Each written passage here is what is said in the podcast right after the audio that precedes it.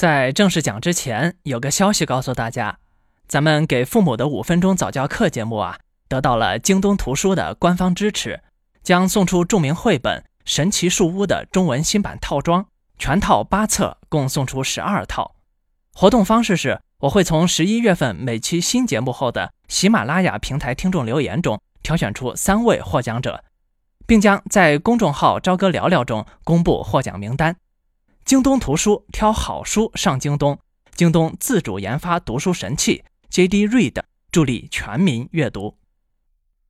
今天我要聊一个很久之前就承诺了听友要讲的话题：父亲在育儿中的作用。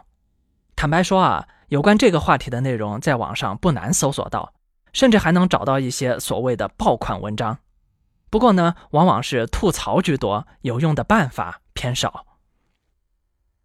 这类文章经常从女性的角度，以某种抱怨的语气说出来：“丧偶是育儿，诈尸是育儿，对吧？”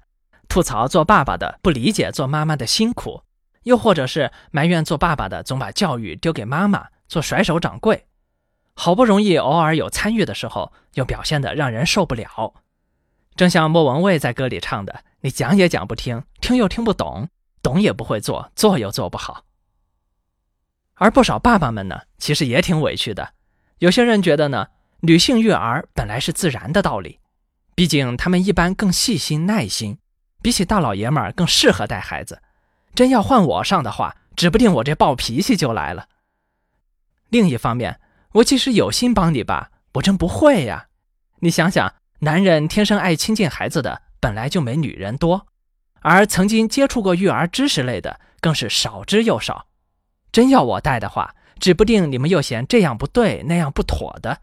工作繁忙，挣钱养家的辛苦之余，还里外不是人。我觉得咱们谈这个话题，首先最好来个定位。不同的家庭有不同的分工方式，比如最常见的情况是夫妻双方都有全职工作，超过一半的家庭都是这种模式。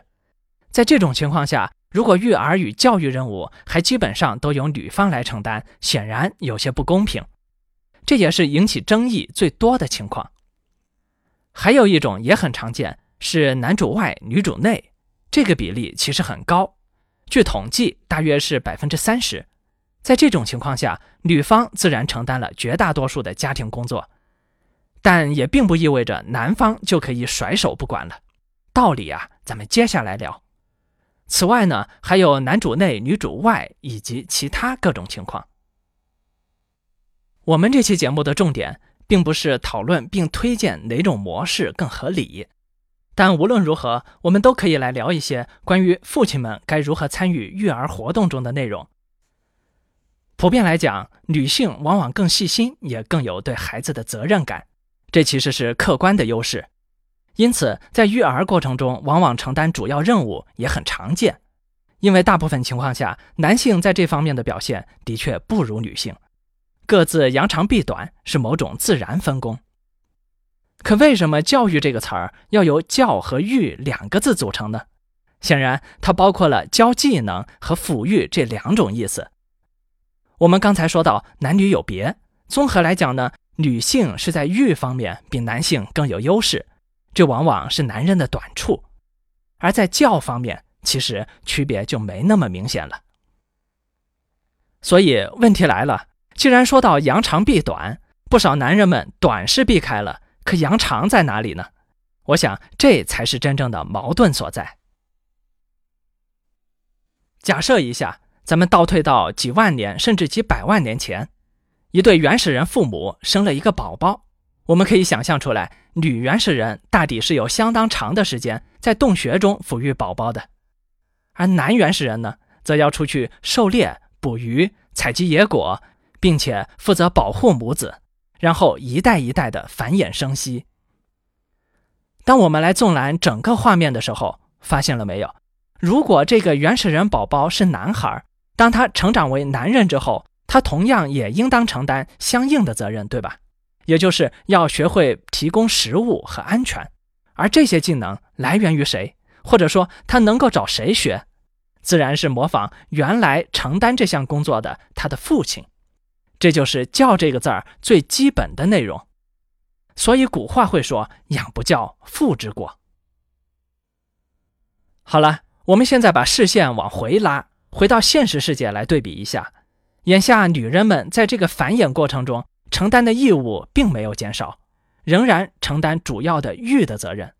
不仅如此，往往还因为女人有自己的工作而变得更累了。而男人们呢？男人们现在还需要把眼下自己正从事的工作教会自己的孩子吗？我想，除了少部分手工艺人或者家族企业之外，这种技能传承似乎已经没有太大的必要了，因为这个“教”字，它变成了谁的任务呀？大体上已经变成了学校和社会的共同任务，是不是这样？所以此消彼长之下，女人们至今还在扬长，可男人们除了避短以外，似乎无长可扬了。我说到这里，我觉得作为男人感受到的，不应该是偷懒之余的窃喜。反而应该有危机感才行，为啥？因为你已经被边缘化了。如果在育儿过程中不再努力重新寻找自己定位的话，你甚至不被需要了。我，这可是一件挺严重的事儿。如果你觉得不严重，那我来吓吓你。听说过螳螂、蝎子和红背蜘蛛是怎么交配的吗？当雄性的这类生物在完成交配后，雌性就会把雄性吃掉。为啥？因为这些昆虫的雄性在接下来的育儿过程中没用了，奉献自己的身体被吃掉，还能够提供一点蛋白质营养，有助于雌性更好的生养后代。你看，如果雄性不能在接下来的育儿过程中找到定位，提供其他有益帮助的话，那么大自然就会主动帮雄性找到一种奉献自己最后力量的方法，哪怕是如此残忍。哈哈，说这个例子带点开玩笑的意思。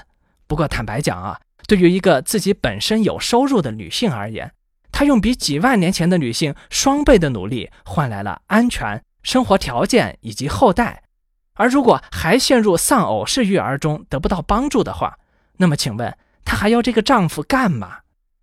男人所能提供的长处，她自己本来就有了，不是吗？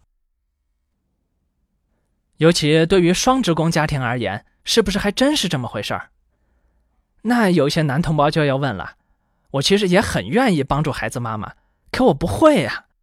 越参与矛盾越多，满眼望去都是自己的短处，无常可扬，有心无力，怎么破？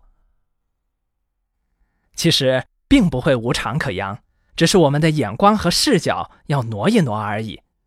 爸爸妈妈完全可以做到互相补充，为孩子提供更好的成长机会。可以大有所为的地方有很多，从探索习惯、知识面、角色定位等方面，有很多的东西都等着爸爸们去做。这两讲我们就好好探讨一下这些内容。先举个例子，有时一些纯粹由母亲带的孩子，相对容易出现胆子较小、动手能力较弱或者比较娇气的情况。为什么呢？客观讲啊，这也是由女性的天性所决定的。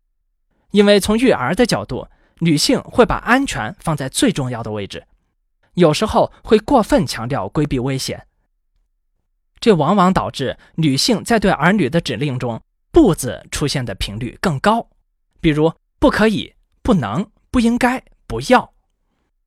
他们本能的更怕孩子遇到危险，希望通过这种方式保护孩子，这本身无可厚非。但如果仅仅是可见的危险还好。偏偏女同胞们又比较爱干净，这下要带孩子规避的东西就更多了。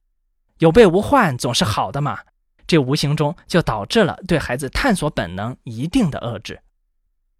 那该怎么办呢？时间关系，下一集我们继续。